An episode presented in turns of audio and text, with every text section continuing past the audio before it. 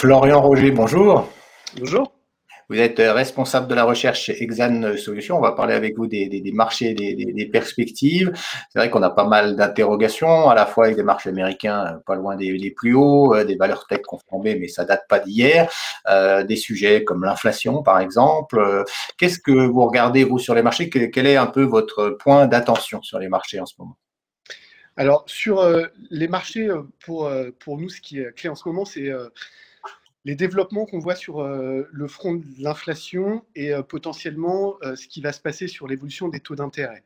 On a vu des tensions sur les taux d'intérêt en début d'année, hein, sur les mois de février-mars.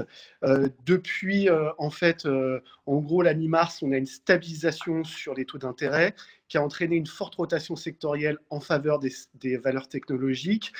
selon nous, la stabilisation des taux d'intérêt va être simplement passagère.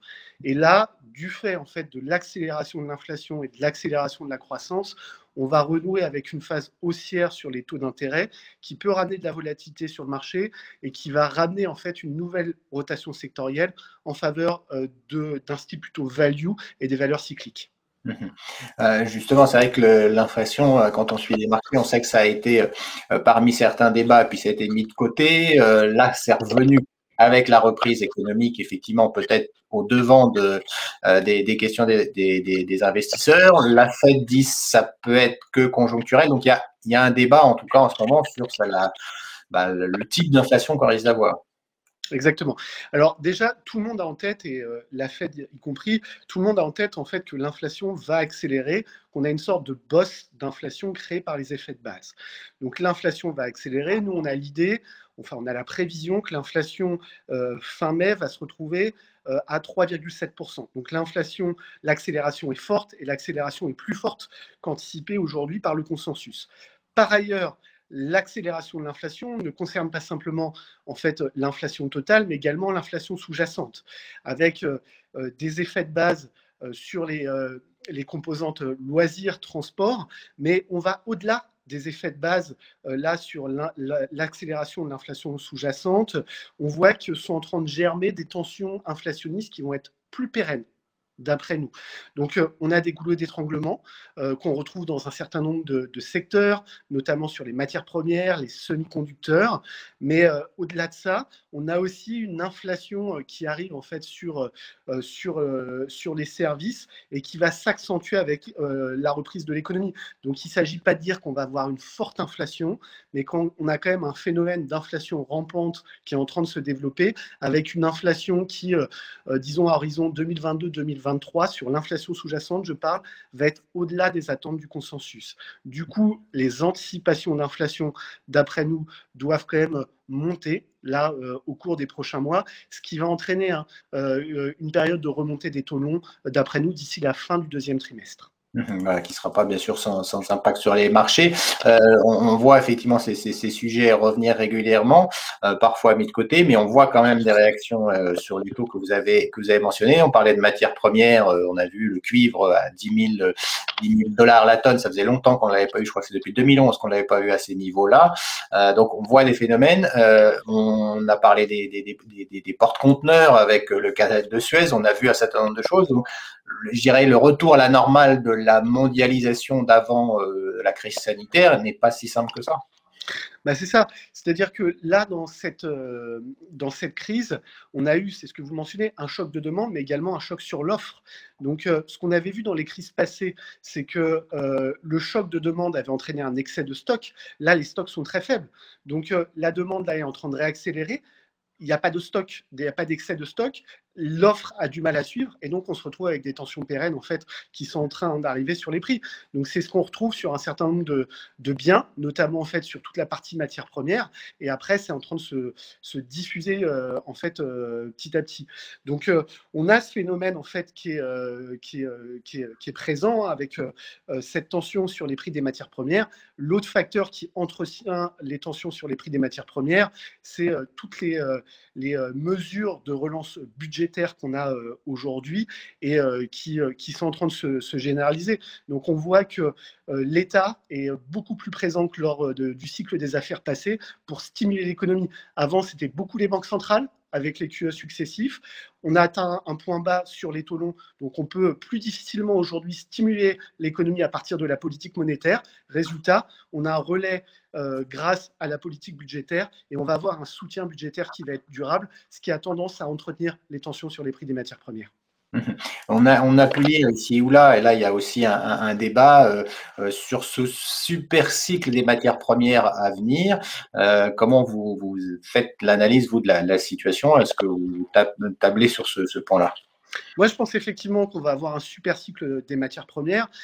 Donc, euh, comme je viens de le mentionner, on a euh, euh, là actuellement une accélération de la demande et on va avoir une accélération de la demande de matières premières avec une offre qui peut difficilement s'ajuster, ce qui a entraîné là les, tensions sur les, prix.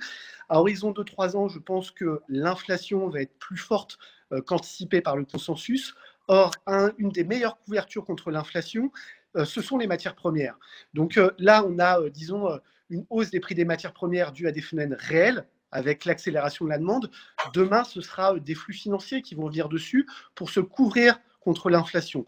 Enfin, euh, si on a effectivement davantage d'inflation structurellement, avec euh, un phénomène d'inflation rampante en fait sur, les, prochaines années, bah, sur la partie obligataire, on risque euh, d'avoir des performances qui vont être un petit peu compliquées.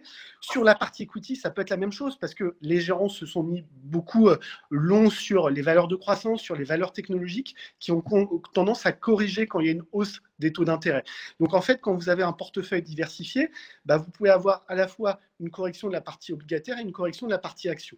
Donc en termes de diversification, c'est compliqué. Dans ces cas-là, je pense que les gens vont chercher un actif sans risque décorrélant et potentiellement, dans ce type de situation, les actifs réels peuvent être très intéressants. Et donc, euh, bah, d'une certaine manière, les matières premières peuvent aussi remplir un rôle d'actif sans risque et de diversification. Donc, je trouve qu'on a effectivement beaucoup d'arguments macro-financier pour avoir un super cycle des matières premières. Euh, le mot de la fin pour les investisseurs, c'est dans ce contexte, euh, on va dire peut-être un peu plus volatile, un peu plus complexe, en tout cas peut-être moins visible ou moins lisible que que, les, précédents mois. Euh, effectivement, il va falloir se positionner. On a vu des investisseurs prendre des risques, aller du côté de crypto-monnaies, crypto-actifs, aller chercher, voilà, dans cette période d'autres risques. C'est pas forcément possible pour les investisseurs institutionnels ce type de choses, même si certains y sont allés. Qu'est-ce qu'il faut faire, je dirais, en termes d'allocation d'actifs dans cette période?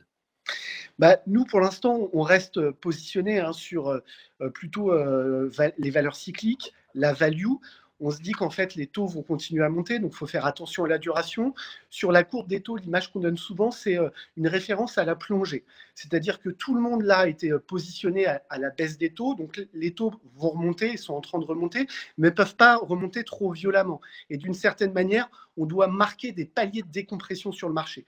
Donc là, c'est ce qu'on a depuis euh, un mois et demi. On a une phase de pause sur les taux, sur les taux longs, mais il ne faut pas voir euh, en tête, je pense que les taux, le potentiel de remontée des taux longs est épuisé.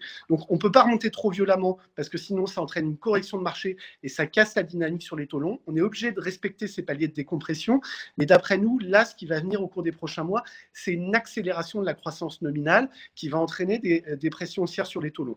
Donc pour l'instant, en termes de positionnement d'allocation d'actifs, on reste sur la value plutôt les cycliques.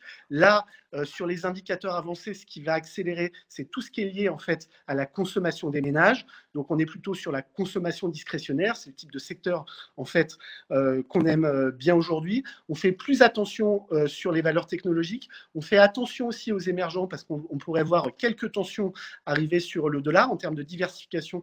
On préfère les actions japonaises aux, aux actions émergentes et en termes de thématiques un peu structurelles comme on l'a mentionné tout à l'heure, on aime énormément en fait la thématique des matières premières qui va euh, euh, continuer en fait à se développer et qui va être une, grande, des grandes thématiques du cycle euh, qui, qui commence en sortie de crise sanitaire. Merci beaucoup Florian Roger d'avoir été avec nous.